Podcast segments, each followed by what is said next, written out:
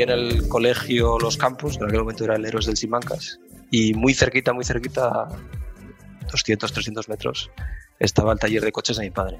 Mi padre tenía un taller de coches. Y allí pasé muchas tardes y muchas mañanas de sábado también en su momento. Y, y ahí, claro, pues te hablo de, de, los primeros recuerdos hasta que me fui ya de, Gijón. Em, como te decía, pasé mucho tiempo allí y, poco a poco vas descubriendo qué es lo que te gusta.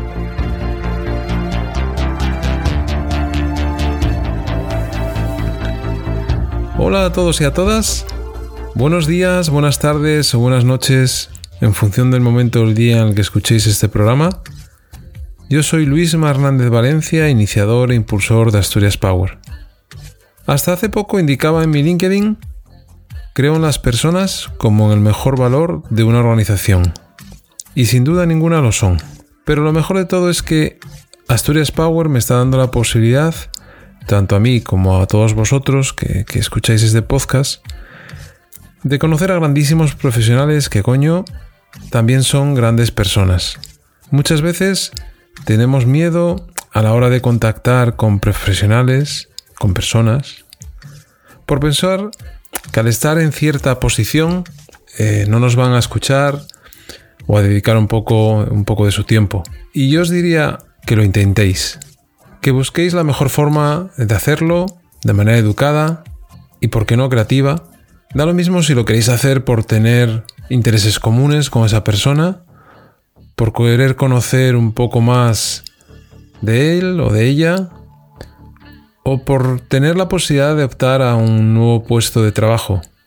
Intentarlo, no os quedéis parados. En el episodio de hoy de Asturias Power contamos con Fermín Soneira, o como dice Ángel Suárez de SEAT, otro gran asturiano y del Oviedo, lo sentimos Fermín, don Fermín Soneira. Es actualmente, desde hace un par de meses, vicepresidente senior de vehículo eléctrico de Audi. Es decir, es la persona que con su equipo decidirá los vehículos que fabricará Audi en los próximos años dentro del sector eléctrico que no es poco. Así que sin más, empezamos. ¿Qué tal, Fermín? ¿Cómo estás? Muy bien, Luisma. Encantado, encantado de hablar contigo. Bueno, em, para poner la gente en situación, eh, tengo el gusto de poder conocer a Fermín desde hace un par de años. Em, y tuve la, oportunidad porque a veces las cosas suceden eh, pues de una manera inesperada o, porque haces cosas en el último momento cuando estás decidiendo si vas a escuchar una charla que ofrece Fermín en la EPI en Gijón o no, ¿no? Estás en el trabajo y dices oye, me acercaré a la EPI a, escuchar a Fermín Soneira.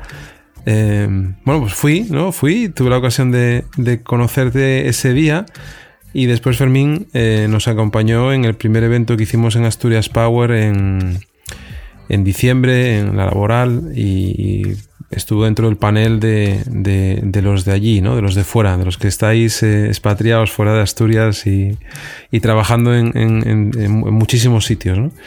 Así que bueno, Fermín, lo primero, eh, bienvenido al podcast de Asturias Power. Bien hallado, encantado de estar contigo, como te decía, con ganas ya. Ya, porque lo hemos intentado, ¿eh? Te me echaste ahí atrás, te costó un poco, te costó un poco, pero bueno, no, no, lo vamos a tener en cuenta, no lo vamos a tener en cuenta. Muy bien. Eh, bueno, ¿qué tal? Estás en, Múnich, ¿no? Sí, eh, sí, eh, bien, bien. La verdad es que, muy bien, con, muchos cambios recientes, tanto a nivel profesional como personal, que nos mudamos hace poquito aquí a Múnich, porque vivíamos hasta hace poco en Ingolstadt, que es donde está Audi, a unos 80 kilómetros de aquí. Y, muy bien, pero lógicamente un poco esperando a ver cómo, cómo avanza la situación, el corona de cara a las Navidades y si vamos a poder ir a Asturias o no Navidades, que, pinta difícil, pero a ver, a ver si es suerte todavía. Bueno, yo creo que es algo que estamos esperando, que estamos esperando todos, ¿no? Eh, tanto los mayores, que son los que más lo están sufriendo, por desgracia, como los pequeños, ¿no? Que, que yo tengo una hija de 10 años y, y, también es curioso que ya tiene marca de la mascarilla en la cara. es, la, es, la, leche, ¿no? Porque claro, les pega el sol y les pega el, bueno, el aire, ¿no? Cuando salen y, les queda esa marca, ¿no? Pero bueno, sí, yo creo que es algo que, que todos estamos esperando y esperemos que, oye, la vacuna llegue pronto y podamos volver un poco a esa vida que hacíamos antes, aunque no tengo ninguna duda que algo nos va a cambiar, ¿no? En, en, el ámbito social y de relaciones, ¿no? No, sé qué te parece a ti. Pues totalmente, sí, sí. Yo creo que, ha sido muy largo, está siendo muy largo como para que no deje eh, marcas, como decías, físicas y, de otro tipo y, para que no haya cambios. Y yo creo que va a haber muchos cambios también para bien, algunos menos y lógicamente ahora pues eso, la tragedia de la gente que lo está sufriendo o que ha perdido la vida, pero yo creo que con, con los años seguramente se va a leer en los libros de historia eh, lo que significó el corona para el mundo y, y los cambios que hubo posteriori. ¿Cuántos años llevas en Alemania, Fermín? Pues en esta segunda etapa, eh, ¿cuántos son ahora? Siete, casi ocho, eh, y, otra anterior de seis años. Bueno, o sea que ya llevas más eh, casi en, Alemania que en, Asturias. Sí, por lo menos ya llevo más años fuera de Asturias que en Asturias, desgraciadamente, pero sí, sí. No, solo en Alemania, sino en Barcelona también, pero en suma más años. Tengo 48 y me fui a los 23, o sea que ya, ya he pasado al Ecuador. Siempre hago la misma pregunta a todos los invitados. La primera pregunta que hacemos es, em, pues, ¿qué, opinión eh, tienen sobre Asturias? ¿no? Lógicamente, muchas veces em, no es lo mismo que lo cuente una persona que está en el día a día de la región a una persona que está afuera, aunque por vínculos familiares y, contactos que tienes aquí, pues, eh, lógicamente, puedas estar al tanto de, la situación eh, económica ¿no? que tenemos en Asturias. Pero yo siempre digo, y, sabes que soy positivo, em, siempre la botella hay que verla siempre medio llena. Em, ¿Cómo ves Asturias en la distancia? Y, también si, crees que tenemos alguna posibilidad de, construir algo sólido que nos dé viabilidad eh, en el futuro. Seguro. Hombre, bueno, lo primero es que eh, veo Asturias eh, con las gafas de un asturiano. O sea, evidentemente con mucho cariño, eh, es mi tierra, eh, es donde he nacido, es donde está mi familia, donde tengo muchos amigos, de donde es mi mujer. Y incluso mi hija que nació en Barcelona dice que es asturiana, o sea que, Asturias es nuestra tierra y, la veo con mucho cariño y por lo tanto seguramente no de forma neutra. Em, pero veo Asturias eh, con, optimismo también y con, muchas posibilidades, lógicamente con preocupación ya no de ahora y de, lo que está ocurriendo en estos últimos meses, sino ya de antes. ¿no? Creo que bueno, los últimos años para Asturias no han sido en muchos terrenos una evolución positiva. Pero sin embargo la veo con optimismo, primero porque yo creo que también soy de, optimista, de naturaleza optimista. Igual no tanto como tú, Luisma, que te conozco, pero, pero soy de naturaleza optimista. Y em, por dos factores más. El, segundo es porque em, hay muchos ejemplos en, la historia y en el mundo de, cambios de situación y de cambios de, zonas y de regiones eh, de una situación mala a de repente ser, pues, eh, estar en la cabeza de, un país. Baviera, donde estoy viviendo. Baviera era una zona totalmente agrícola y, con relativamente poca industria. Y, es ahora mismo el, estado de Alemania más fuerte económicamente. Em, yo suelo poner el ejemplo porque me impactó cuando lo viví, cuando lo conocí, y me parece que lo conté incluso en la charla en la que tú estuviste, el ejemplo de Shenzhen, Shenzhen en una ciudad china, eh, que es, eh, digamos, el Silicon Valley chino y la, capital de la digitalización de China, donde está eh, la sede central de Tencent, de Huawei, etcétera. Y, y, pongo el ejemplo porque cuando en su momento visité la ciudad y me explicaron la historia de la ciudad, pues realmente es impactante. ¿no? Es una ciudad que en los años 70 era una ciudad de pescadores, un pueblo, una ciudad, un pueblo de pescadores chino. Bueno, un pueblo en China, pues a lo mejor tendría sus 300.000, 500.000 habitantes, pero un pueblo en cualquier caso que en un momento dado el gobierno chino eh, planteó hacer de eso una zona eh, económica y de futuro de tecnología. Y, esa ciudad, que era un pueblo de pescadores, eh, hoy en día tiene un PIB que equivale a una cuarta parte del PIB de España. Y es, y es una capital del mundo en cuanto a digitalización y tecnología.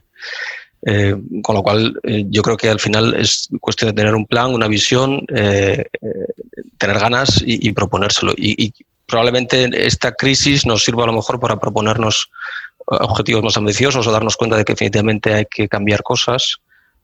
No solo aplica eso a Asturias, sino al mundo en general, pero en Asturias seguro que a lo mejor con más urgencia que en otros sitios. Y, como la base de todo, Luisma, yo creo que es el capital humano, y de esto en Asturias hay mucho, tanto a nivel de formación como experiencia. Te digo, soy optimista, yo creo que tenemos, podemos tener un buen futuro en Asturias y con los cambios que ahora mismo ofrece la tecnología eh, sin tener grandes infraestructuras, estar a la cabeza de ciertos sectores. Y alguna vez se habla de, yo creo que lo, hemos comentado, lo comentábamos este verano cuando nos vimos, eh, igual por, mensajes, no, no, recuerdo ahora, pero se habla a veces de, hacer aquí un polo de, construcción de, vehículo eléctrico. Em, ¿Tú eso lo, ves, lo ves realista? ¿Ves que eso puede ser algo que se pueda eh, concretar o, es algo que, para rentabilizar eso es complicado? Te hablo desde mi completo desconocimiento y teniendo enfrente a una persona que actualmente lidera eh, un proyecto eh, de electrificación de, vehículos en una compañía líder mundial. Em, depende de a lo que nos refiramos cuando hablamos de polo de vehículo eléctrico. Si empezando por, por, lo más grande, que es lo que a veces, muchas veces se sueña y llena a lo mejor portadas de periódicos, que es traer una fábrica de vehículo eléctrico a Asturias, lo veo difícil, por no decir imposible a corto plazo. Más que nada porque en, Europa hay un exceso de, capacidad de producción eh, del automóvil en general. Y, de hecho eh, fue una sorpresa eh, que Tesla se decidiese a instalar su fábrica en Europa, en Berlín, en, seguramente uno de los países con mano de obra más cara, pero yo diría, pronosticaría que en los próximos años es una de las últimas grandes inversiones eh, en cuanto a nivel de fábrica. Porque, como te digo, hay suficientes fábricas, casi que demasiadas de automóvil. O sea que si empezamos a lo, a lo, grande por querer montar una fábrica de automóvil en, en Asturias, lo veo bastante difícil pero el, el, sector del automóvil es una cadena de valor muy larga, donde hay desde, pues, por supuesto, componentes, eh, investigación. Eh, además, el vehículo eléctrico y, la transformación del automóvil está haciendo que el, que el ecosistema que llamamos nosotros se amplíe mucho. ¿no? Hasta ahora era fabricar y vender un coche y el servicio de postventa y ahora pues es eh, mucho más que eso, es donde lo cargas, qué ocurre mientras lo cargas, eh, cuál es la vida útil de las baterías después de que el coche se acaba, etcétera. Y, yo creo que ahí sí que están surgiendo nuevas oportunidades de negocio en las que Asturias podría seguramente pues participar en un trocito de ese pastel. Eh, sobre todo yo, apostaría por cosas que están saliendo nuevas, ¿no? ser eh, invertir en tecnologías que ya existen en otros países y, y, ponerse a un nivel competitivo es muy difícil pero cuando empiezas al mismo tiempo que otros, pues tienes lógicamente igualdad de oportunidades. Oye, y antes de entrar en, tu parte personal, que nos cuentes tú, pues lógicamente sabemos dónde naciste, que, naciste en Gijón, encima eres del Sporting, que eso no, bueno, no lo vamos a tener en cuenta, como dice Ángel, eh, de SEAT, eh, no se lo tendremos en cuenta Fermín, pero eh, explícame qué es una plataforma. Que, que, y para la gente seguramente que, que, no conoce el mundo de la automoción, eh, eh, muchas veces leo sobre vehículos y se hablan de las plataformas, ¿no? De las plataformas de construcción de vehículos, que, pero que de una manera sencilla, ¿eh? ¿No?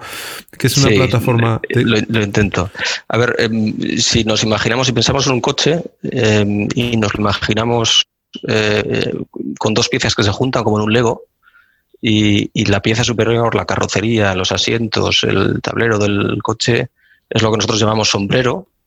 Eh, la otra pieza a la que lo juntamos, la de abajo, es lo que habitualmente se entiende por plataforma. La plataforma es, incluye varias partes importantes del coche, que son pues eh, las suspensiones, eh, el chasis y, los motores. Y luego hay algunos componentes más, pero así a grandes rasgos, cuando hablamos de plataforma, hablamos de esa parte, ¿no? la parte mecánica, que, es la que soporta la carrocería y la que hace que el coche se desplace. Y, el concepto de plataforma se inventó ya hace unos cuantos años en, la industria automóvil. Hoy en día lo aplica todo el mundo. Eh, pues es una economía de escalas al final. Es compartir esos elementos entre como es el caso del grupo Volkswagen, varias marcas. es, conocido que, por ejemplo, un Audi A3 tiene la misma plataforma, utiliza la misma plataforma que un Volkswagen Golf o que un León o que un Octavia. Eh, o sea, es generar economía de escala entre marcas, pero también incluso dentro de una marca entre varios modelos, porque con unas ciertas variables que se modifican a la plataforma, pues eh, la batalla, que es la longitud, la distancia entre el eje anterior y el posterior, o el ancho de vía, que es eh, pues, el ancho del, vehículo, modificando ciertos parámetros, podemos utilizar la misma plataforma, pero generar coches distintos. y, ese es el concepto de plataforma. Muy bien. Creo que, claro queda e, e, ese concepto. Oye, y, yendo a Fermín Soneira, crío que nace en Gijón, eh, que estudia, que se desarrolla como persona y, como adolescente en, esta ciudad, que es en la que estoy yo ahora también viviendo. Em, ¿Qué recuerdos tienes de tu infancia? ¿Qué recuerdos tienes de, cuando eras más crío y después cuando fuiste creciendo? Y, y, cuando descubres que tu pasión o que tu futuro y que tu vida va a estar ligada a las cuatro ruedas de momento, porque igual dentro de poco ya no tienen ruedas los coches. De momento tienen cuatro. Yo creo que eso no, eso no voy a vivir yo ya, Luis. Pero ¿qué, recuerdos tienes de, esa infancia y...? Eh, muy buenos, muy buenos, la verdad. Eh, pues eh, nací y me crié en Gijón, como dices, en el barrio de la Arena, muy cerquita de la playa, que he hecho mucho de menos. Las cosas que más he hecho de menos es el olor del mar y el del Cantábrico, además, que, es otro del del Mediterráneo. Eh, estudié en el colegio Los Campos, que en aquel momento era el Héroes del Simancas, y muy cerquita, muy cerquita, 200, 300 metros, estaba el taller de coches de mi padre. Mi padre tenía un taller de coches y allí pasé muchas tardes y muchas mañanas de sábado también en su momento. Y, ahí, claro, pues te hablo de, los primeros recuerdos hasta que me fui ya de, Gijón. Em, como te decía, pasé mucho tiempo allí y, poco a poco vas descubriendo qué es lo que te gusta, ¿no? Lo que al principio era estar con tus padres, eh, empieza a ser un juego y luego acaba siendo pues algo que, ves que te, te gusta y, que con el tiempo acaba siendo una pasión. Hay otra cosa que me contaste este, verano que creo recordar porque tu padre no era de aquí, ¿no? No, mi padre era argentino. Y, también tenía, eh, bueno, tenía eh, el tema germán, germánico ya viene de, también por ahí, ¿no? Sí, sí, bueno, es el, la vida tiene estas cosas, ¿no? la historia se, cierran los círculos. Mi padre era argentino y, se había ido de jovencito a Alemania, eh, haciendo una breve parada antes en España, pero se fue a Alemania y, hizo prácticas en lo que en su momento se llamaba Autounión, que es el antiguo nombre de Audi, ¿no? Antes de que Audi fuera Audi se llamaba Autounión en los años 60. Y de Autounión se pasó a Ford, a Colonia, y allí conoció a mi madre eh, de Sama de Langreo, asturiana de Sama de Langreo, que, que, estaba visitando a una prima que vivía en Alemania y se quedó. Mi madre eh, se casaron en Alemania, en Colonia. Allí nació mi hermana, eh, Elizabeth, de hecho todo el mundo la llama Isabel, pero ella se llama Elizabeth. Y cuando nació mi hermana ya eh, la asturiana tiró para casa. Dijo, está muy bien esto de Alemania, pero nos volvemos a, España. Y fue cuando mi padre vino con, con, mi madre, lógicamente, con mi hermana. Yo ya nací en Gijón, como te comentaba. Pero sí que es verdad que yo en casa, además de escuchar de, siempre hablar de coches, eh, que también era la pasión de mi padre, ¿no? y coleccionaba todo tipo de revistas, siempre escuché mucho hablar de Alemania y seguramente que eso fue también calando en el subconsciente. Bueno, y, te creaste en ese barrio de la Arena, eh, estudiaste en el cole y después, eh, ¿bachiller también lo hiciste en ese colegio o, cambiaste? No, en el Piles. En el Piles. En el Piles, al lado del Molinón, al lado del... donde está el buen equipo de Asturias. Mira, hoy precisamente era que por la mañana, casualidades, me, crucé con Marcelino. Eh, Marcelino fue entrenador del, del, Sporting y, del Valencia, me, lo crucé esta, esta mañana aquí en Gijón. ¿Y, y cuando entras? Bueno, después entras lógicamente en, la EPI, en, empiezas a estudiar en la EPI, ¿eh? Correcto. En, Gijón. Sí. ¿Y qué recuerdos tienes de, de, esa época también, de, la universitaria? Eh, pues eh, mezcla, lógicamente, sí, mucho más duro, ¿no? Los, los, estudios, estos, las primeras bofetadas cuando, cuando pasas a, la universidad. me, imagino que, que eras buen estudiante. Eh, sí, pero bueno, tampoco brillante. ¿eh? O sea, bueno, eh, no, era ni mucho menos de, todos sobresalientes, ni, en el instituto ni en, ni la carrera. Y, bueno, pues el primer año muy bien, la verdad, pero luego otros peor a nivel de estudios, que te relajas más, que, te, que piensas que lo tienes dominado y de repente pues no lo tienes dominado. O sea que una mezcla de, eso, de, de, esfuerzo y de, y de ver que las cosas no son fáciles a nivel de estudios pero a la vez muy buena, pues, pues porque es una época, la época universitaria, yo creo que de, descubrimiento, de pasarlo muy bien. Y, fue ya cuando me planteé en algún momento irme, irme a Erasmus, ¿no? Pero más adelante. Porque además, yo, creo que la EPI eh, es un referente, ¿no? Yo no sé qué os pasa ahí o qué pasa a toda la gente que pasa por esa facultad, pero tanto aquí en Asturias como, como fuera eh, hay, hay gente muy, muy cualificada y en distintos sectores, eh, en el sector de, de, teleco, en el sector de ahora del mundo del dato, eh, también en la automoción. Hay mucho asturiano, no solamente eh, en tu caso, ¿no? que es el más, más relevante, pero en SEAT hay muchísimo asturiano, en, en Jaguar hay gente, en Ford, en Volkswagen, bueno, en Renault hay en, en el grupo, pero Sí, es verdad que, es un referente a nivel nacional, yo creo que esa escuela, ¿no? Lo es. vamos, desde luego yo aprendí mucho. Eh, eh, creo que, hay un nivel de profesorado en general muy alto y, yo creo que en Asturias en general hay mucha tradición industrial y, esto es fundamental para tener una buena universidad, ¿no? que la gente esté pegada a la empresa y que haya mucha colaboración universidad-empresa y entonces fluye el conocimiento en las dos direcciones. Y yo creo que eso en Asturias en general, las ingenierías se nota, ¿no? que, pues, que el profesorado eh, vive cerca de un, sector industrial, involucrado en el sector industrial y, se transmite el conocimiento. Desde luego yo, yo aprendí mucho y, tengo buen recuerdo de las cosas. ¿Y, echaste algo de menos? Yo que sé, algo más, eh, más contacto con la parte práctica, eso que siempre se dice, ¿no? De que, nos falta a veces eh, contacto con la realidad del, ámbito industrial. ¿Lo echaste en falta eso en, la carrera? sí, y sobre todo luego por comparación cuando me vine a estudiar a Alemania, eh, pues eh, eché en falta el contacto con la práctica y, los medios de los que disponía la Universidad Alemana en comparación con la EPI, eh, que yo creo que, tampoco dista mucho de los que hay en otros sitios de España, porque tuve la oportunidad luego cuando trabajaba en SEAT de, dar algunas clases también en la Politécnica de Barcelona y, no es que estuviera mucho más allá, incluso años después. Entonces yo lo que diría que más se notó cuando yo me fui por lo menos de Erasmus es pues los medios. Y te, te cuento en concreto, la pasión ya está clara, pues me acuerdo de hacer prácticas en la universidad, en la IP, eh, de automóviles con un, Renault, motor de un Renault 21 que les había regalado eh, la fábrica de Veolia a la escuela, que, que no se movía, no arrancaba, y llegar a, la Universidad de Alemania y tener bancos de motores y de potencia en la universidad y hacer mediciones de emisiones para, para incluso para marcas y demás. Entonces, pues claro, mucha diferencia en ese sentido. Y bueno, y te vas de Erasmus y lógicamente te vas a Alemania. Sí, sí. bueno, lo de lógicamente entre comillas, porque la verdad es que yo hasta ese momento tampoco eh, lo tenía totalmente claro. ¿no? Lo, que sí tenía claro es verdad, el otro factor que seguramente eh, ha condicionado mi vida, aparte de lo de la pasión por el coche, por los automóviles, fue una experiencia a los 15 años, 15 creo que tenía, 15 y 16, eh, me fui a pasar unos meses en verano a Estados Unidos, a Arizona. Tenía allí una hermana de mi madre familia y entonces estuve en Arizona y en California y claro, con 15 años eh, ver las playas de los vigilantes de la playa, pues impresiona. Y, te das cuenta de que el mundo no se acaba en Gijón y, en Asturias. Y allí yo creo que me entró un poco el, virus que todavía llevo encima de querer conocer el mundo, de querer conocer otras cosas. Ese fue más casi el que me movió a hacer el Erasmus que el hecho de querer trabajar en el sector del automóvil. Lo que pasa es que cuando te planteas salir fuera y hacer un Erasmus, lógicamente piensas en, qué destinos eh, son más interesantes y, qué te pueden aportar más después.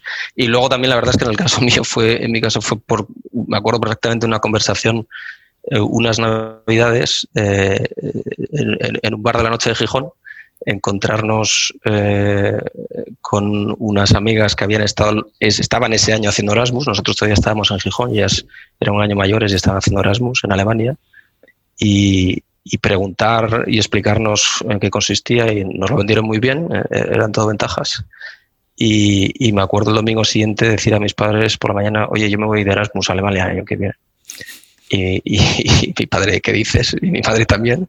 La verdad es que mi padre me animó enseguida, mi madre menos, pero, pero fue, fue así, ¿no? Fue una decisión más o menos eh, pues tampoco muy meditada, sino un poco espontánea y de la que no me arrepiento, la verdad es que, después fueron muy bien las cosas. Claro, ¿no? Y estás allí, descubres eso que acabas de decir, los medios y, y digamos las instalaciones o... y después vuelves, entiendo que vuelves a Asturias a terminar la carrera. Sí, voy, bueno, eh, me quedo allí después a hacer unas prácticas, eh, veo la oportunidad de sacarme el doble título, ¿no? porque era en principio solo un año de Erasmus, no daba derecho al doble título, pero haciendo unas prácticas y unas asignaturas más sí, y entonces, bueno, intento compaginar las dos cosas, hago prácticas en Alemania, en Mercedes, y, eh, al mismo tiempo me saco el último curso aquí, presento el proyecto fin de carrera que hice en Alemania, en Mercedes también, y, bueno, y ya con las dos titulaciones, pues eh, me, quedo, me quedo a trabajar en Alemania.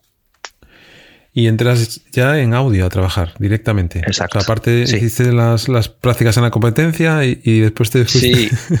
Bueno, fueron tres pasos. Hice prácticas en, en, en, Mercedes, en, una cosa que de la que se sigue hablando todavía hoy en, el mundo del automóvil, pero que no acaba de salir muy adelante, que es la pila de combustible. Luego igual tenemos oportunidad de hablar pero bueno, una, tecnología alternativa. Eso fueron prácticas en el año 96 en, el centro de investigación de Mercedes. Después el proyecto no lo hice en el automóvil, pues porque de Mercedes, el que era mi tutor de Mercedes, eh, me puso en contacto con, bueno, Mercedes es, forma parte del grupo Daimler-Benz, en aquel momento Daimler-Benz Aerospace también, la parte aeroespacial, que ahora ya no tienen, pero que tenían en aquel momento, y me surgió la, hacer, la oportunidad de hacer el proyecto fin de carrera en torno a un tema de satélites y me pareció muy curioso y muy interesante de conocer y, me fui a hacer el proyecto a pues, Dornier, era una empresa de, pues eso, de satélites y de aviones, de, de Benz Aerospace. Allí estuve nueve meses haciendo el proyecto, pero ya vi que, que a mí lo que me tiraba era el automóvil. que el, espacio no. Que el espacio no, que no, no, aquello era, era otra cosa distinta a lo que yo me había imaginado también. Y bueno, empecé lo típico, a echar currículums. Eh, me llamaron de dos o tres a la vez y, Audi la verdad es que fue la primera en, decirme que sí. Hice las entrevistas y Audi me dijo en la entrevista que sí y así son las cosas. Por eso empecé. ¿no? Y, ¿Y cómo, cómo, empieza uno una compañía como Audi a, a, trabajar? ¿Y en qué puesto empiezas a trabajar? ¿O como dice el otro, de aprender? Asustado. empiezas asustado, Luis. empiezas muy asustado porque, bueno, pues me imagino que como los comienzos de cualquiera, ¿no? Que, que cuando acabas de la universidad eh, tienes el título, pero poco más. Y la primera que te pregunta que te haces es, bueno, como me pregunto mucho, yo no me acuerdo nada de lo que estudié. Y, y además, pues eso, claro, eh, en alemán, que aunque bueno, ya tenía un buen nivel de alemán, pero todavía me costaba. Y, y además en Audi y en, investigación y desarrollo. Empecé como, eh, bueno, pues como ingeniero en investigación y desarrollo en la parte de, suspensiones precisamente. Em, primero aprendiendo, lógicamente, y, y, desarrollando piezas eh, de componentes de automóvil. Me acuerdo perfectamente cuál fue mi primera pieza, la primera que hice del primer Audi A2, bueno, primero y único, porque no tuvo sucesor el Audi A2, una pieza del eje posterior. Sí, no, tuvo mucho éxito ese vehículo, ¿eh? Mira que era, yo creo, yo creo que era un vehículo que cuando lo veías por, por la, cuando lo veías circulando, era un vehículo como que se, que se anticipó a su tiempo, yo creo, en cuanto a diseño y a forma y eh, era, un vehículo que, que llamaba la atención, porque lo llamaba, pero después era como que mm, costaba acercarse a él, ¿no? Era... Sí, sí, sí. Bueno, y de hecho, pues eh, es curioso porque fue un vehículo que no tuvo mucho éxito en cuanto a volumen de ventas en la primera generación, bueno, primera y única, como te digo, no tuvo mucho. En cambio, eh, luego estaba súper buscado y, seguramente sigue estando, ahora no estoy muy al día de los datos, pero como vehículo usado, o sea, se, revendía a precios altos. Eh, porque luego con el tiempo acabó gustando a mucha más gente de la que gustó en un principio. Y, sí, yo creo que fue un vehículo adelantado a su tiempo, con carrocería aluminio en ese segmento. Eh, un coche que tenía un motor que consumía solo 3 litros. Eh, bueno, eh, tenía muchas innovaciones tecnológicas y, una forma un poco especial, también hay que decirlo, que en aquel momento sorprendió quizás demasiado. Sí, sí, es que yo, yo lo recuerdo perfectamente porque yo mi, primer coche fue un Volkswagen Polo y, me habían ofrecido la 2. en Audi y, incluso lo, llegué a probar, a probar, a darme una vuelta y era un coche que, que no me disgustaba, pero bueno, mm, para de aquella yo que sé, tendría 23, 24 por ahí. Y lo veía como. No, veía más, más molón el, polo, ¿no? Que además se había cambiado de modelo y, yo le bajé la supera. Lo había comprado con llantas de perfil bajo y, bueno, venía muy, muy chulo, ¿no? Pero mira, eh, igual hubiese sacado, le hubiese sacado partido, más partido. es verdad que fue un coche que se vio enseguida como para gente más mayor porque tenía una posición, siendo un coche pequeño, tenía una posición de, asiento bastante alta y libertad de cabeza, que llamamos nosotros y demás. Y entró más en el sector más, más maduro y, mujeres también.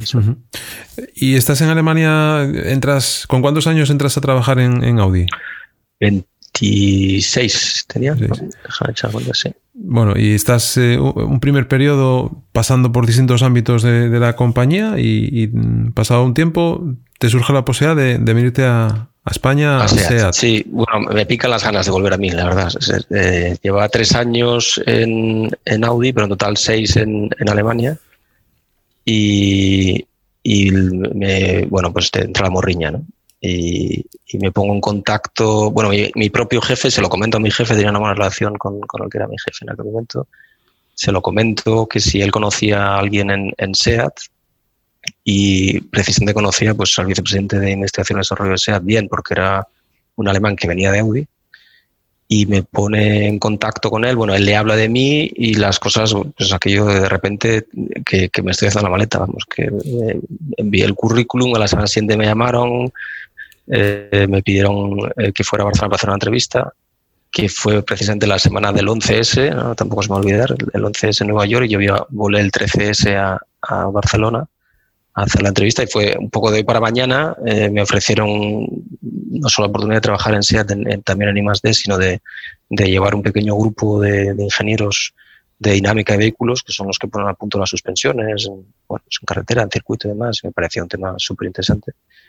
Y así empecé en, en SEAT en el 2002, en enero del 2002. En enero del 99 había empezado en, en Audi y en el 2002 en SEAT. ¿Y, cómo, qué encuentras en SEAT? Porque lógicamente es una marca que también ha evolucionado muchísimo en, los últimos años. Tienen ahora, eh, no sé si, si denominarlo spin-off o cómo denominar a Cupra, es decir, una, nueva marca que han, que además los coches que están haciendo están, no sé, a mí me gusta, ¿no? El, es el Formentor, es el, último, el modelo. Sí, sí que, que, es un coche con carácter, ¿no? Es decir, además como robusto, deportivo, bueno, que, han evolucionado, ¿no? Pero me imagino que hace 20 años eso no, no te encontraste eso.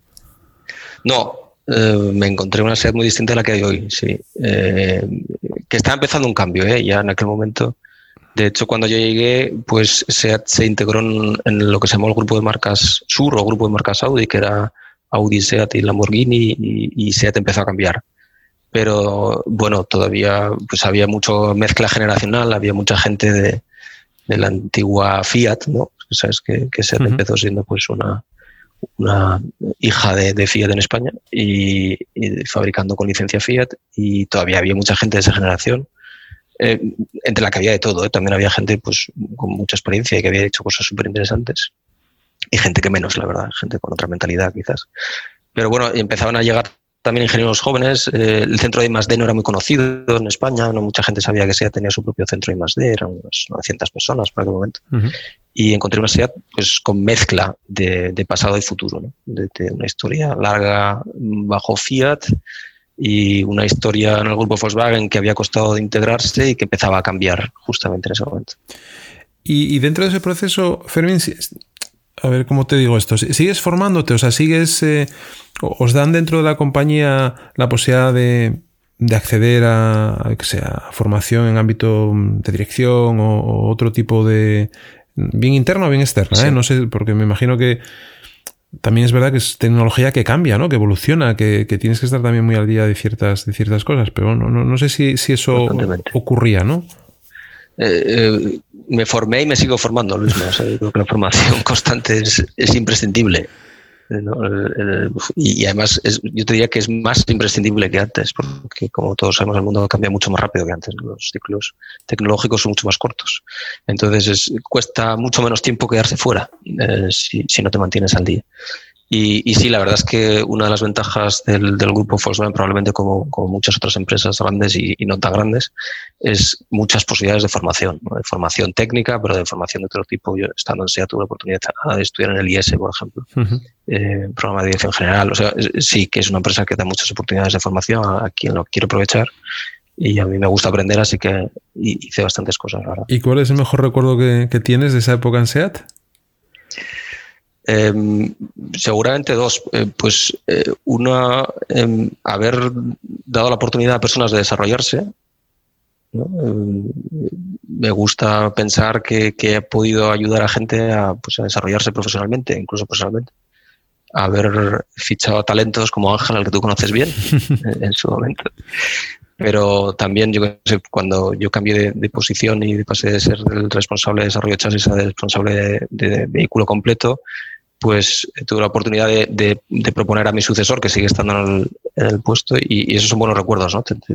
es la oportunidad de poder ayudar a personas a desarrollarse. Y luego a nivel técnico, el que tengo aquí detrás en, la pared, que, tú ves y los oyentes no ven, eh, como te comentaba antes, un recuerdo, un regalo de, del equipo de SEAT cuando me despedí, del, del director de diseño, el SEAT León, que aunque tuve la oportunidad de participar en otros proyectos anteriormente, él fue el último grande que, que pude participar, dirigir, y yo creo que cambió un poco la historia reciente de SEAT y, la verdad es que nos dio mucho, mucho trabajo, pero también muchos buenos recuerdos y, buenos resultados. Cuando hablas de que eres responsable de, un vehículo completo, eh, porque dices de repente estás trabajando en la parte de suspensión, pero cuando ¿qué quiere decir eso? Eh, solamente fue, una evolución. Solamente de la, eh, quiere decir, solamente de lo que es la parte física del vehículo o, entras en otra parte. Eh? No, e-, eras dentro de I+D. Eh, las áreas de I+D de, de las marcas automóviles se agrupaban y se agrupan todavía porque esto está en, evolución, en evolución constante, pero ahora en evolución más grande de cara al futuro, sobre todo por temas de electrónica además. Pero se, se agrupan, podríamos decir, por conjuntos de, de piezas y tecnologías. Pues hay un departamento de motores en todas las marcas. Eh, hay un departamento de eléctricos electrónica. Eh, hay un departamento de carrocerías, que son los que hacen toda la carrocería, chapa y demás, pero también los interiores, asientos. Hay un departamento de chasis, que son los que hacen las suspensiones, los frenos, los neumáticos, la dirección. Y, luego hay un departamento de vehículo completo, que es el departamento integrador. Entonces, como te decía, yo venía de chasis. Eh, después de llegar a SEAT, al cabo de poquito tiempo, me surge la oportunidad de dirigir todo el departamento de chasis yo estaba en la parte de, puesta a puesto de suspensiones, pero pues, paso a dirigir todo el departamento. Son pues eh, depósito de combustible, eh, neumáticos, eh, dirección, etcétera. Y al cabo de dos o tres años de estar ahí, pues también me surge la oportunidad de, hacerme responsable, de hacerme cargo del vehículo completo. El vehículo completo, te decía, es dentro de I+D el área que integra el desarrollo de todos los demás. O sea, hasta al principio del proyecto es un poco quien junto con los, el resto de departamentos de la empresa, marca los objetivos técnicos de qué se quiere conseguir con ese coche eh, a nivel de consumos, de aerodinámica, de prestaciones, etcétera. Em, y durante todo el proyecto de desarrollo, pues va acompañando a todo el resto de áreas y viendo que lo que los otros van haciendo se integra y, es el vehículo que se quiere desarrollar ¿no? y que cumple con los objetivos técnicos que se quieren. Y si no es así, pues interviene o corrige. Y luego hay además ciertas responsabilidades específicas pues, por ejemplo, eh, aerodinámica, como te decía antes, en la cual es especialista Ángel, que hablábamos Ángel sobre. Bueno, pues aerodinámica es un departamento, un subdepartamento de vehículo completo. O acústica, porque la acústica no está solamente, lógicamente, en una parte del coche, sino es, un todo. Pues esas funciones que son transversales al coche también están en vehículo completo. Vale, y pasas ahí en Barcelona, en la ciudad condal, eh, un tiempo y, regresas a, Alemania, Audi. Eso, mm, ¿te llaman? Eh, echas, eh, ¿Echas la candidatura? ¿Cómo surgen esas oportunidades? Pues mira, paso 12 años en, en SEA, en Barcelona. 12 años en, en, Barcelona. Sí, sí, 12 años. me caso con, con, una asturiana, con Sonia, que sigue siendo mi mujer, con, tengo una hija en Barcelona eh, pasan los años, estoy siete años como responsable de vehículo completo y chasis y, empieza a picar la curiosidad otra vez de hacer otras cosas. dices, bueno, está muy bien, una fase en la que he aprendido un montón, he podido hacer muchas cosas, momentos difíciles también, de, bueno, incluso de, despidos y demás, momentos difíciles en la compañía, pero otra vez empiezas a ver que, que, la compañía empieza a ir en la buena dirección y te, y te dará una sensación de etapa cumplida, ¿no? que apetece hacer otro reto. Y el otro reto me apetece hacerlo en el extranjero, o sea, me apetece moverme otra vez, no necesariamente a Alemania, sino pues otras partes del mundo. Y, y, sí que pues ahí es cuando empiezas a decir, oye, me apetecería un cambio. El, grupo es un grupo grande y después de unos cuantos años empiezas a tener ya contactos con mucha gente. Y, y en una conversación con Luca de Meo, el, el, que ahora es presidente de Renault, ha sido los últimos años presidente de SEAT, y en aquel momento era vicepresidente comercial de Audi, de marketing y ventas, en la que yo le explico que estoy pensando en cambiarme y tal, pero la verdad es que yo estaba pensando en cambiarme a I más D, que era de donde había estado los últimos 15 años, donde yo he empezado.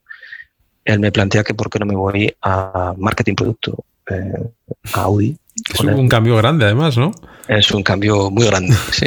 Eh, aunque, eh, bueno, hay que explicar quizás marketing producto es el nombre que se le da en, el grupo Volkswagen a esta posición, que tiene muy poco de marketing y, mucho de producto, ¿no? Mm. Porque hay otro departamento que es marketing comunicación, que es lo que la gente normalmente entiende por marketing, que es publicidad, comunicación, etcétera. Eso lo llevaban en otro departamento, lo llevan en otro departamento. Pero el que a mí me proponen es marketing producto, es una cosa intermedia entre I más D, entre ingeniería y el área comercial Y la verdad es que me parece muy interesante, arriesgado pero interesante, y me apetece eh, también que mi familia, mi hija, tenga la oportunidad de pasarse unos años en Alemania y aprender alemán. Eh, mi mujer me dice que sí, y yo les digo que sí también. eso, es, muy importante, eso es muy importante. No, vamos, es conditio sine qua non. No, bueno, la verdad es que eh, bueno, no tiene sentido, yo creo, hacer cambios profesionales si la familia no te apoya, ¿no? Porque Sí, bueno, la verdad es que no es un tópico. Yo, yo, estoy convencido de que lo más importante en mi vida es mi familia. Y si, y si mi mujer, en ese momento mi hija tenía 5 años, ahora tiene 12, ya opinaría ya también. Pero en aquel momento no. Pero si mi mujer me hubiera dicho pues que no, pues, pues seguramente no me habría venido. Pero mi mujer me dice adelante y nos venimos en principio por tres años, eh, con un contrato de expatriado como para probar experiencia. Pero la prueba sale bien, ¿no? La prueba sale bien, sí, bueno, como todo, por fases. Los primeros meses no tanto, porque eh, primero Audi había cambiado, no era la compañía que yo recordaba, era mucho más grande, más compleja, bueno, mucha gente nueva también. Y yo ya llevaba 12 años sin estar en Audi, como te decía. Después el cambio fue bastante grande de área, ¿no? De, de, pues eso, investigación, desarrollo, marketing, producto y, y los ingenieros de investigación y desarrollo seguramente somos un poco pedantes y arrogantes y nos pensamos que todo lo demás es mucho más fácil y resulta que no, que todo tiene su, bueno, su saber hacer. Y, y después, gente, además, otra vez también el cambio a nivel personal para la familia, adaptarse y demás. Entonces, los primeros meses son un poco de qué he hecho, por lo bien que estaba yo en Barcelona, todo, el solecito. Todo controlado allí. Claro, y llegas aquí, imagínate, un 2 de enero del 2014 a menos 10 grados, eh, con frío y nieve. Empiezas el primer día, nadie te conoce, tú no conoces a casi nadie y, y sí, bueno, pues costó un poco la adaptación, pero luego salió bien. ¿Y ahí tienes que crear, entras dentro de un equipo o tienes que crear? Dentro de un equipo, eso fue parte, fue parte de, de, la, de la adaptación y del cambio para mí fue que eh, yo pasé de un, bueno, pues de depender del vicepresidente de más de en SEAT, ¿no? Eh, a, un nivel jerárquico inferior. Me pasé a la comercial, pero en lugar de depender directamente del, del board member de comercial, pues dependía de un jefe intermedio. O sea, en lugar de depender de Luca de Meo, dependía de un jefe intermedio. Tenía un equipo mucho más pequeñito. En SEAT eran 200 y pico personas, aquí eran 28. Y, y una posición a nivel de compañía mucho menos relevante. Entonces, eso también me sirvió un poco para curar humildad, poner los pies en el suelo, porque en SEAT la verdad es que me habían ido las cosas bien eh, y había tenido suerte, había estado en el lugar oportuno, en el momento correcto, había hecho bastante rápido pues, progreso profesional y, en Audi fue un pequeño paso atrás, consciente, pero un paso atrás que, al principio cuesta, ¿no? Otra vez de repente, bueno, pues, eh, tener que demostrar y demás. Y ahí estuve eh, tres años como responsable de marketing producto del segmento C, llamamos nosotros, que es el del A6, A7, Q7, Q8. Em, y a la vez de la estrategia de electrificación, que, donde estoy ahora más bien, ya sabes, eh, pues la estrategia de electrificación y, de CO2. Pero desde el departamento de marketing producto, que de lo que se encarga es mm, de explicarle a, la compañía qué coches creen el, área comercial que necesitamos nosotros en qué mercados, ¿no? Hacer investigación de mercados, eh, y decir, bueno, y el segmento que está creciendo es el de los todoterrenos, de los SUV. Deberíamos hacer un Q8 y debería tener estas características. Y, esa información traducirla a nivel técnico para explicarle a la gente y más de cuáles deberían ser los objetivos. De, eso consistía el trabajo. Digamos, es pensar un poco los coches de futuro de la compañía, ¿no? Es decir, ver, ver dónde, dónde, dónde encajan. y, oportunidades de mercado. Claro, porque además me imagino que, no es lo mismo China que Estados Unidos, ni Estados Unidos que Noruega, por decirte algo. Es decir, que al final. Sí, no, son muy, heterogéneos los mercados, o Corea o Japón. es, fue uno de los cambios también muy interesante para mí, porque, bueno, SEAT es una empresa europea, tiene mercado en, en, México y, bueno, algunos países más del norte de África o Israel, ahora también algunas cosas en China, pero era una compañía europea y, claro, Audi es una compañía mucho más global, entonces de repente pues eh, aprender cómo funciona el mercado de Corea del Sur o el mercado japonés o el mercado americano que no tiene nada que ver, Rusia. Y, sí, es, buscar eso, pues donde, donde hay que oportunidades de mercado, cómo están evolucionando las normativas, eh, los gustos de los clientes, la competencia y proponer un poco la empresa que, creemos nosotros, que el producto creemos nosotros que tenemos que tener. Y, y, y, por ejemplo, ¿cuántas fábricas tiene Audi ahora mismo en el mundo? 12. 12. y, decidir también dónde se fabrican esos vehículos o no? ¿O eso no es competencia en ese caso? En aquel momento no. en, la, responsabilidad que tengo ahora sí, pero en aquel momento eh, no. Era simplemente el, ámbito pues eso, comercial técnico. Y, bueno, pues lo mismo, pasas unos cuantos años más y llegas a donde, a donde estás ahora, que llevas poco tiempo, ¿no? Como, Nada, dos meses. Dos meses, como... Sí, bueno, en medio hubo un cambio más, o sea, yo, yo ese, ese puesto estuve dos años y medio y al cabo de dos años y medio ese jefe intermedio que te decía entre Luca de Meo y, y yo eh, cambia de puesto en la compañía y me ofrecen la responsabilidad de marketing producto. ¿no? Hasta este momento llevaba el segmento C y, y me ofrecen la oportunidad de todo marketing producto y además, bueno, en el momento en el que se reestructura el departamento y tal, y pasa, pasamos a llevar la, la planificación de volúmenes a largo plazo, ¿no? de planificación de ventas eh, de 1 a 10 años y bueno, pues me hago cargo de todo el departamento de marketing producto. Ahí estoy cuatro años eh, pues lo que te explicaba antes para el segmento C, para toda la gama de productos de Y... Me, imagino tus Estels. O sea, me imagino tu. bueno, igual no son Estel, pero me imagino tus cuadros de mando. sí, no, ahí la verdad es que hay bastante dato detrás, sí. Aunque, aunque bueno, tampoco, tampoco es que estemos seguramente tan avanzados como en otros sectores, pero sí, hay mucho análisis, mucho eh, análisis de mercado, eh, de cómo avanzan las ventas, prognosis de futuro, eh, es complicado y, es una responsabilidad grande porque al final, en base a esos números, se hace la planificación de las fábricas que me preguntabas. Se decide qué, carga de trabajo va a tener que fabricar, en qué años y, y los números que desde, desde ese departamento definíamos Lógicamente no lo hacíamos solos, ¿eh? preguntábamos a las regiones, a los mercados y es un proceso hasta que todos los años se autoriza. Cada año en una empresa de automóviles, por lo menos en nuestro grupo, hace una planificación a 10 años vista y esa planificación de ventas era la que se hacía en mi departamento, entre otras cosas. ¿Y, eso ha cambiado? Eh, ¿Esa planificación a tanto tiempo mm, por las situaciones, por los mercados, por eh, la entrada, por ejemplo, del vehículo eléctrico, todo eso cambia? Me imagino que sí. Eh, no cambia la planificación y el plazo, lo que cambia es que nos equivocamos mucho más. nos equivocamos mucho más y mucho antes. antes, bueno, las planificaciones eran bastante estables y tenía un margen de error relativamente pequeño en los primeros 3-5 años y luego ese margen de error eh, pues se hacía más grande al final. Eh, sobre todo porque eh, si hablamos a nivel global, pues bueno, puede haber una crisis de un mercado en un momento concreto, pero se, se, se, se, equilibraba con, con, otro mercado que de repente crecía más de los que esperado.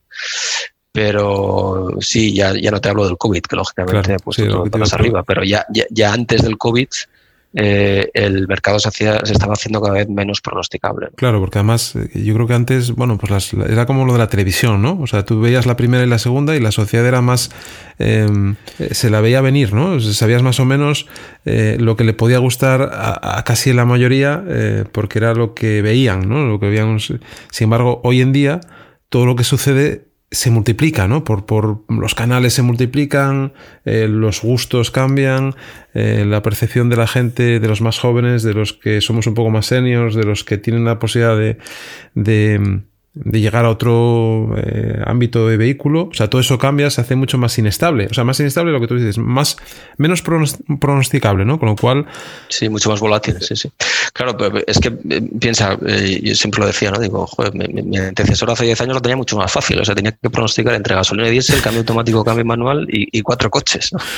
cuatro modelos y primero, o sea, se, diversifica el, número de modelos, ¿no? Si, pues, una compañía como Audi, depende cómo los cuentes, pero bueno, entre 20 y 60. Te digo 20 y 60 porque depende cómo cuentes, qué derivados cuentes o no. Pero, sabéis, una gama de producto muy amplia.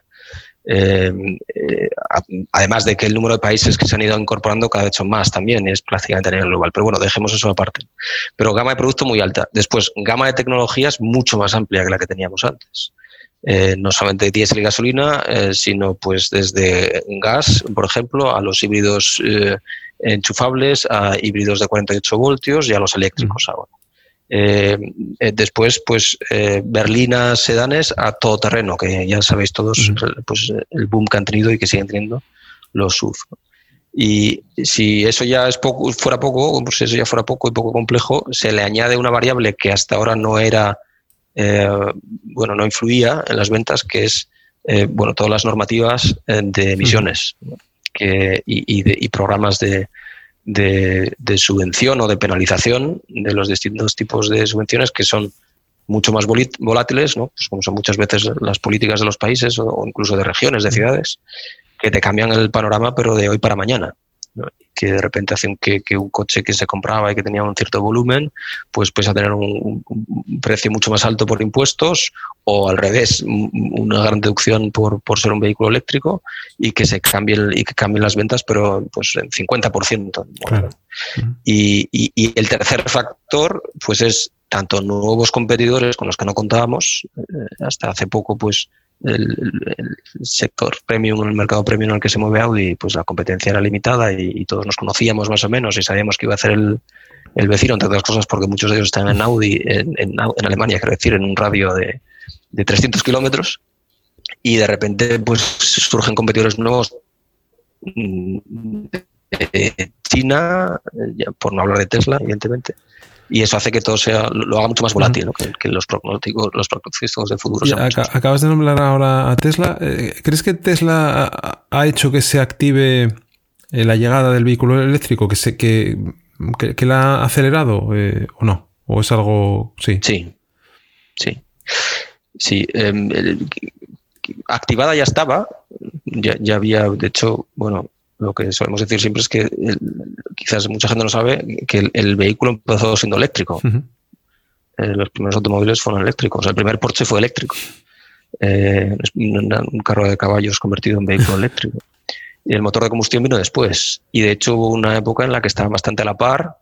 Eh, el motor de combustión tenía un gran problema, que era que para arrancarlo había que darle una manivela y, y, la gente perdía el brazo, pero literalmente mucha gente perdió el brazo arrancando motores de combustión hasta que vos inventa el motor de arranque eléctrico, aquello deja de ser un problema, se extienden las gasolineras y de repente llega el punto del, coche eléctrico. Y las baterías en aquel momento tenían un gran problema de, autonomía, que sigue siendo un poco el, tema, pero en aquel momento mucho más. Y el motor de combustión, lógicamente, no, con un depósito de combustible. Y de repente, pues lo que, lo que se extiende es el motor de combustión. Y, te quiero decir con esto que la, la, tecnología de motor eléctrico y en el coche y de baterías ya está, tiene 100 años también de historia, lo que pasa es que se para.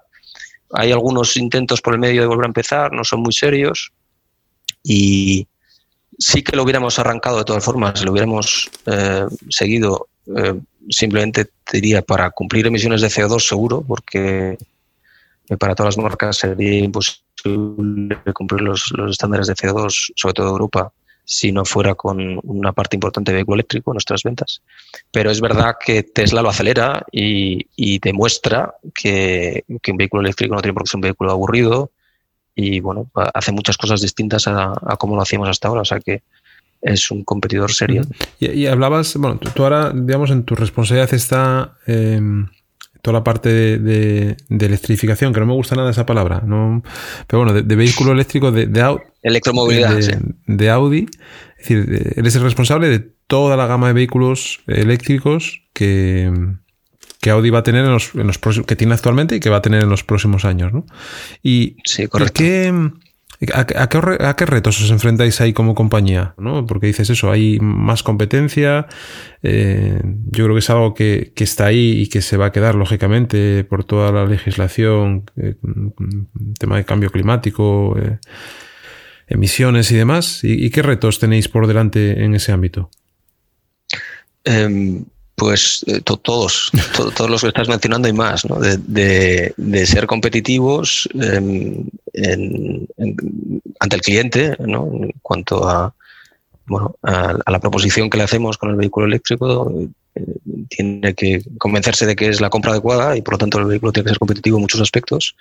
Em, competitivos en costes, porque el, inconveniente para las marcas del vehículo eléctrico son los costes de la batería, sobre todo, que como sabido son muy altos, aunque han bajado mucho en los años, pero siguen siendo muy altos, y los márgenes son bastante más reducidos que los del motor de combustión. Em, y después ya no es solamente electromovilidad, sino la transformación digital del, vehículo, hacer del, coche una plataforma, hablábamos al principio, plataforma mecánica, pues ahora son plataformas digitales, de, compartir datos eh, con el usuario, con el móvil, eh, pero entre coches y, y, en el futuro, ya hoy, pues con la infraestructura de, las carreteras y demás.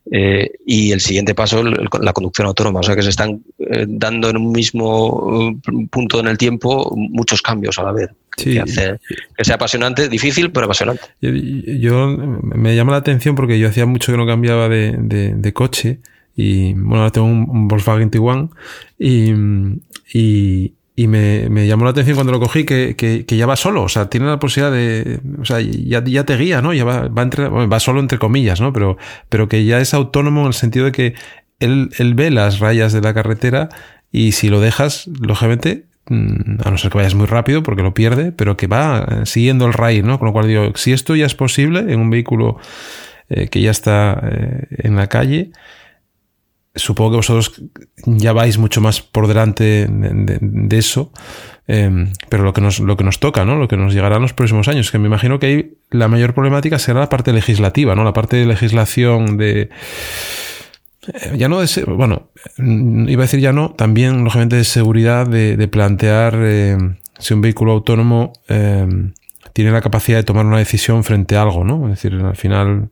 Eh, yo eso lo veo, lo veo complicado, la verdad. ¿eh? No, no, entiendo que ahí los, los, gobiernos, los estados tendrán que ayudaros o, ayudar en, en, esa, en, ese tránsito y, y seguramente que, que, iremos viendo poco a poco vehículos que incorporan esa, auto, esa autonomía solamente en, en, casos especiales o en ámbitos que, no, que esa seguridad no, no sea compleja. ¿no? Por ejemplo, Alsa anunciaba el otro día que, que había puesto en funcionamiento el primer... Eh, Em, transporte de, viajeros, pero que lógicamente lo hacen en un ámbito cerrado como es el, campus de, una universidad de Madrid, ¿no? Creo que es. Pero bueno, ¿eso cómo, cómo lo ves, esa, esa, parte, Fermín, del vehículo autónomo? Em, primero que va a ser más lenta de lo que se ha planteado hace un par de años, ¿no? Yo creo que ha habido un, cierto hype en cuanto al, conducción autónomo y por lo que se comunicaba y a veces seguramente desde las marcas también, eh, parecía que en el 2020 los coches ya iban a volar. ¿no? Me decías antes, bueno, cuando van a dejar de hacer cuatro ruedas, pues igual hemos exagerado un poco la comunicación. Sobre todo porque, pero, pero diciéndote esto, te digo que va a llegar seguro, que, que solo es una cuestión de tiempo y que sí que hay cosas por resolver.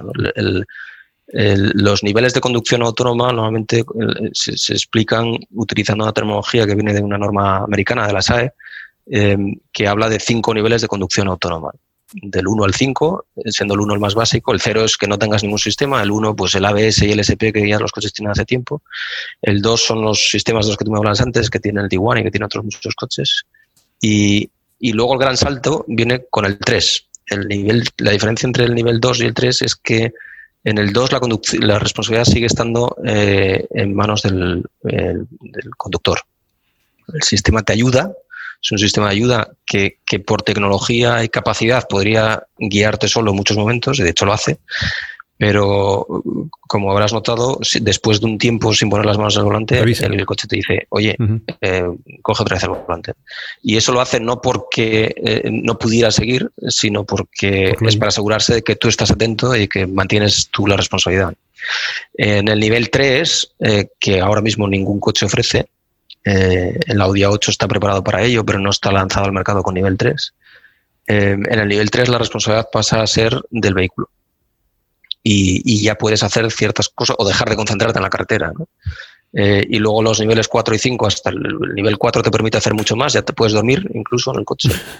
Y, en nivel 5 querría decir que no necesitas volante. sería un coche totalmente autónomo. entonces, esos tres niveles van a llegar. Em, estamos ahora todos en el 2, se habla del 2 Plus también, en función del tiempo que te deje y lo que te deje hacer hoy sin poner las manos en el volante. Eh, pero en el 3 aún no hay nadie, como te decía, y no hay nadie por dos motivos fundamentales. Uno sí que es verdad porque la, legislación eh, no, no, lo permite todavía, no está clara los, los métodos de, homologación para el nivel 3 en ningún país del mundo. Hay excepciones de pruebas y demás, pero, pero no hay una homologación definitiva. Eh, y el segundo factor también porque, bueno, a las marcas nos cuesta mucho dar ese paso, hay que estar muy, muy, muy seguro. Eh, unas arriesgan más y otras arriesgan menos, unas arriesgarán más seguramente y otras arriesgaremos menos a la hora de dar ese paso, pero tienes que estar muy seguro de que en cualquier condición de las que vas a ofrecer un nivel 3, porque el nivel 3 también no va a entrar en la ciudad de repente, sino que será un nivel 3 en, en autopistas, hasta 100 kilómetros por hora, en ciertas autopistas y demás. Pero aún así, pues las condiciones de, en la carretera son totalmente variables ¿no? y de repente te puede parecer una oveja en la autopista, de repente te puede parecer un vehículo en la autopista eh, con unas características nada habituales y el sistema no puede fallar. Claro. Eh, porque estamos hablando de vidas humanas. Entonces, sí, eso ocurre, ese paso cuesta. Ocurre lo mismo en la parte de, inteligencia artificial ¿no? y, de, y, de, y de la mm, automatización del, ámbito de Machine Learning o del Deep Learning, que muchas veces em, se habla de la, em, de la inteligencia artificial profunda, que, que, es aquella en la cual una persona, perdón, una, una máquina tendría la capacidad de raciocinio de una persona pero eh, al igual que como dices del hype de, del, del vehículo autónomo, eh, hay tampoco, hay muchos retos todavía por resolver y yo creo que ni tú ni yo lo veremos, ¿no? Es decir, esa parte, incluso generaciones futuras tardará en que eso sea, sea posible, ¿no? Lógicamente, ahí también entra una parte de legislativa que tendrá que regir cuando una máquina puede tomar ciertas decisiones eh, en función de una persona, ¿no? Pero, pero bueno, Claro. Yo creo que al final estas tecnologías, bueno, como, como todas, ¿no? Si le quitamos el factor legislativo de, de de que lo haga posible o no, o de que lo subvencione o no, si, si obviamos esa parte, eh, al final lo que hace que una tecnología llegue antes o después y que se establezca más rápido o más despacio es el coste-beneficio. Y, claro, la conducción autónoma tiene hoy por hoy un coste muy alto porque necesitas una serie de equipamiento de cámaras, radares, láseres y demás en el coche que tiene un coste muy alto. Y, el beneficio todavía sería limitado, eh, porque además todos conducimos muy bien y ninguno necesitamos un sistema que nos ayude.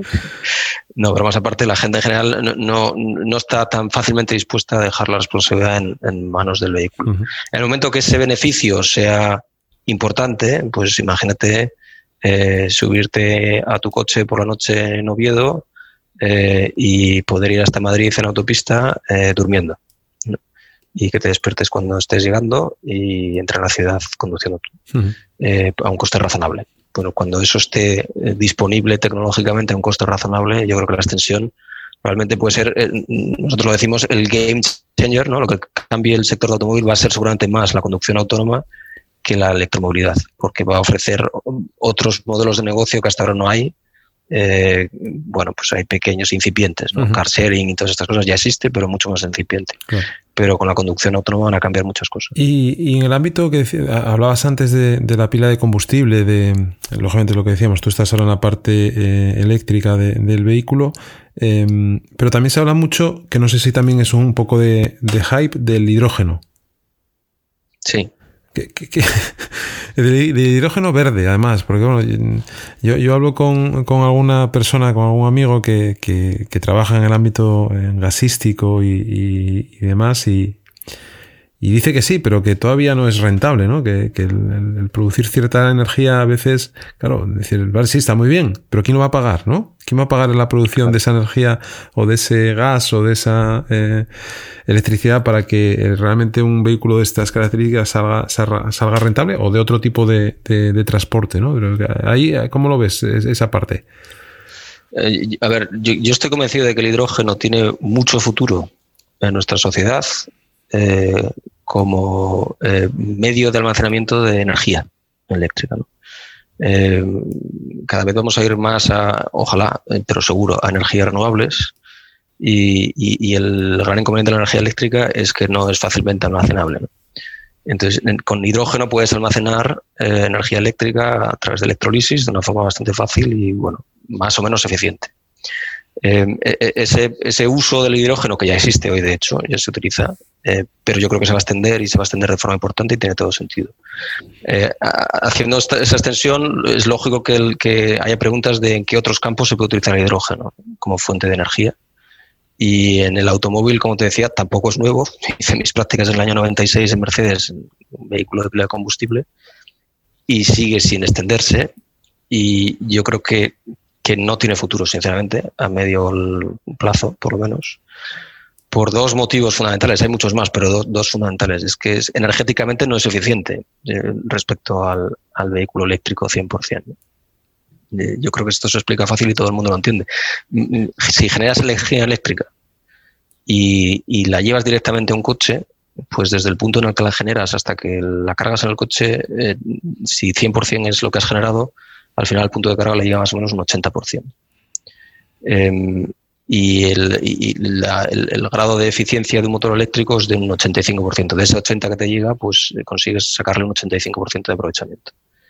Si generas energía eléctrica, la conviertes primero en por electrolisis eh, en hidrógeno o generas hidrógeno, para después de ese hidrógeno volver a generar energía eléctrica, que es lo que ocurre en el coche, por el medio además has tenido que almacenar el hidrógeno, transportarlo, que, es un gas que es muy difusivo y por lo tanto es, muy difícil de transportar, hay que transportarlo pues, o almacenarlo a temperaturas muy bajas, presiones altas y demás, eh, con el consiguiente consumo energético.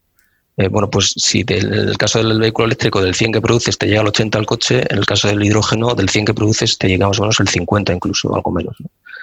Y, después para encima la pila de combustible es menos eficiente que el, motor eléctrico. Entonces, eh, es que energéticamente no tiene sentido. Entonces, este ya es el primer motivo que, para preguntarse para qué.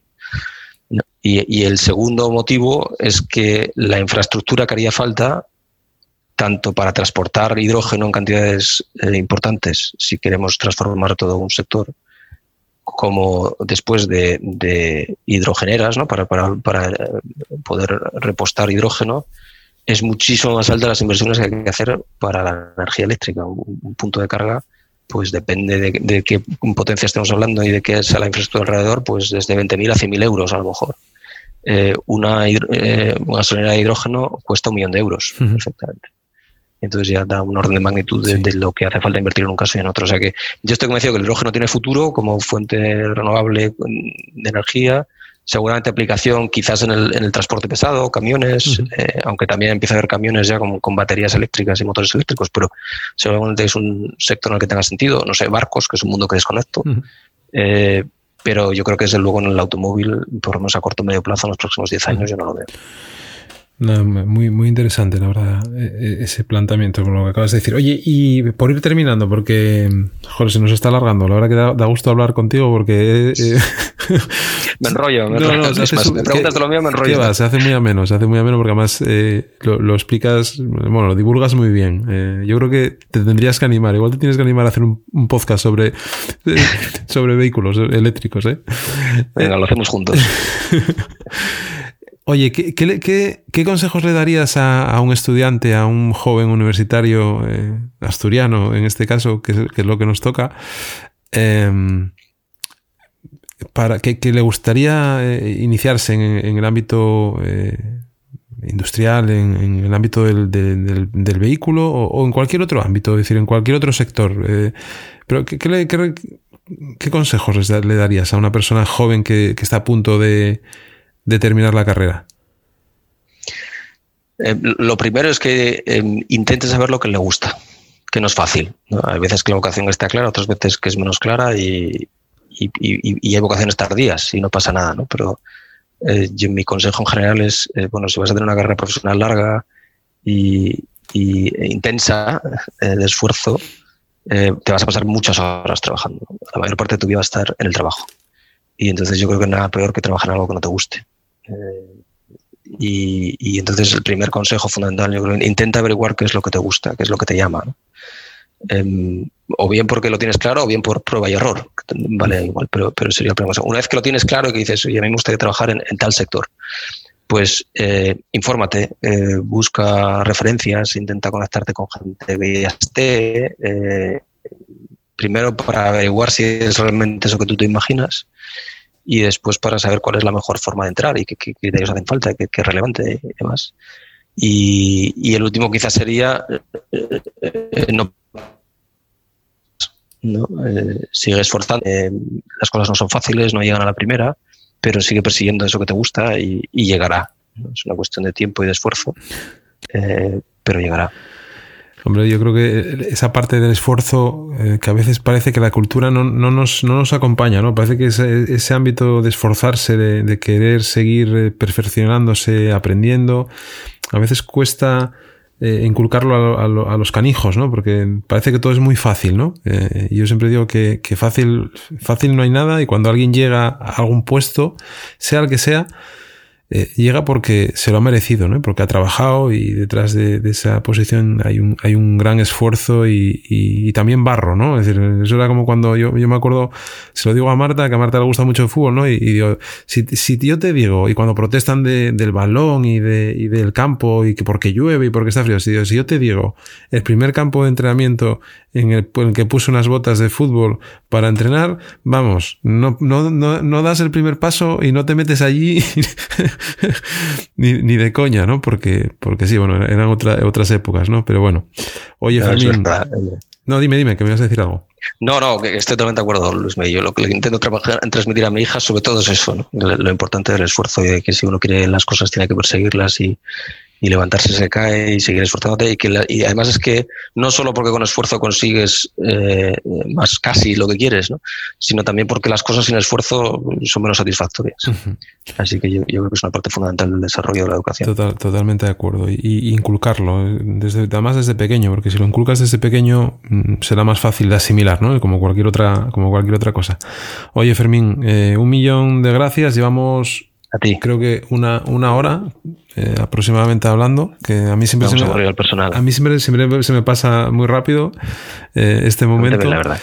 Eh, eso lo dicho, muchas gracias. siempre recordaré además una anécdota que, que, cuento, no sé si tú te acordarás, pero, pero cuando viniste al, al evento de, de diciembre hace dos años, que se hará dos años en el 27 de diciembre de, de este año, Em, después de, la, de, de, la, de aquel encuentro, que la verdad que fue muy bien, lo pasamos todos muy bien, salimos allí con una motivación, un chute de energía grande, dijiste, de esto hay que montar una empresa. No sé si te acuerdas, ¿te acuerdas de eso? Eh, no, la verdad es que no, te engañaría. Pero bueno, es una frase que utilizo mucho. Y yo, una empresa, yo, hostia, estoy pago una empresa. Yo, no, déjate, porque sería, sería un poco. Pero yo lo comento porque, porque dice la, cuando la gente dice, bueno, ¿y ahora qué? ¿No? Que era una pregunta muy recurrente. ¿Y ahora qué? ¿Qué, qué vamos a hacer? ¿No? Bueno, pues estamos intentando construir cosas. Pero bueno, que, que me, me, acuerdo siempre, de eso es por la vena, la vena germánica de, eh, de Fermín, ¿no? De, de, materializar las cosas de una manera. Eh, eh, ¿cómo se dice? Práctica, ¿no? Porque muchas veces cuando intentas hacer algo que es una asociación, una fundación, tal, parece que eso cuesta mucho traccionarlo, ¿no? Cuesta mucho llevarlo a, si, quieres hacer ciertas cosas, eh, no, no, es tan fácil como si tú dices, no, haces una empresa, ¿no? Pones los mandos que tengas que poner o la estructura que tengas que poner y el objetivo está claro, ¿no? El que hay que conseguir. Sí, ahora sí me estoy acordando de la conversación, Luis más. Me acuerdo que la pregunta de hecho que dices, ¿y ahora qué? Esa, fue, la primera, eso fue lo primero que dijiste. Eso fue lo primero sí, que dijiste. ¿y ahora qué? Sí, pues sí, porque empezar algo sin un plan, a veces, bueno, al principio vale como idea, ¿no? Yo me acuerdo de cuando tú me dijiste la idea, que fue cuando nos conocimos en en la EPI y me, pareció una idea pues, muy buena. te dije lo que quieras. Pero sí que es verdad que lo bueno de una empresa, lo bueno y lo malo es que te obliga. Te obliga a marcarte objetivos, a, avanzar, a, a esforzarte y, esa es la parte positiva. Bueno, pues lo dicho, que muchísimas gracias eh, por tu tiempo. Eh, no tengo ninguna duda que, que los éxitos seguirán llegando y, que los próximos vehículos que veamos de eh, de Audi en, en, la calle, pues oye, siempre, yo por lo menos siempre que veo ahora un Audi siempre tengo una, una referencia en la que fijarme, ¿no? el siguiente eléctrico que lanzamos es a mediados del año que viene y os gustará mucho, de verdad. Bueno, bueno de hecho ya está presentado a nivel de concept, que es el Q4 Tron. Y yo creo que es un chévere de mucho éxito, ojalá. Bueno, eso estamos. Pues oye, yo siempre me despido también de la misma manera, eh, que nos vemos en el camino. Exacto. Muchísimas gracias, Luis. Y un saludo a todos. A los de aquí y a los de allí. Muchas gracias, Fermín. Venga, un abrazo. Espero que os haya gustado esta conversación con Fermín, uno de los mejores profesionales del sector de la automoción de nuestro país, del barrio de la Arena, de padre argentino y madre de Sama de Langreo, que desde el taller de su padre en Gijón ha conseguido dar forma a su pasión por el motor y que sin duda le llevará a sumar nuevos éxitos. Es un gustazo tener la posibilidad de conversar con Fermín, haberme atrevido a entablar contacto con él. Muchas gracias, Fermín. Y ya sabéis, nos vemos en el camino.